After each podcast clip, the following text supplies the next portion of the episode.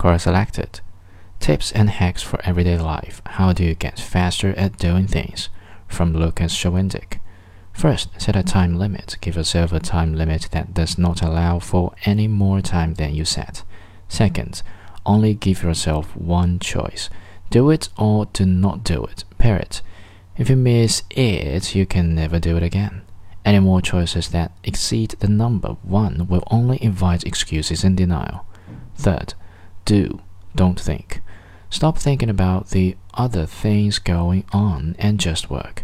Whatever through there is, ignore it and just keep on grinding.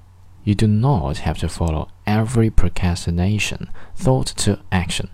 Fourth, block of time. Set time aside to do one task at a time and block it off. No other tasks, no other agendas, just that one thing from start to finish. Get into the habit of finishing tasks and you will be more efficient. Fifth, push for more.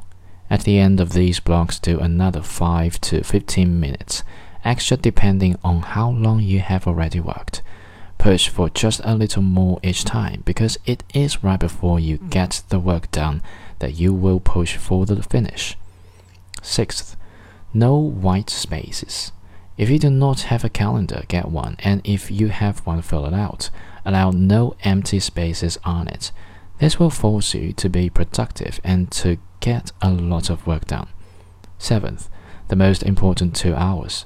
Imagine you only have two hours a week to get everything done that you need to get done. What would you do for these two hours a day? Eighth, do something incredibly fun afterwards. Combine the work with some real fun and joy. The more you love and the more fun you have, the better. Avoid using TV or games as a reward. Instead, doing something that makes you smile with tears of joy.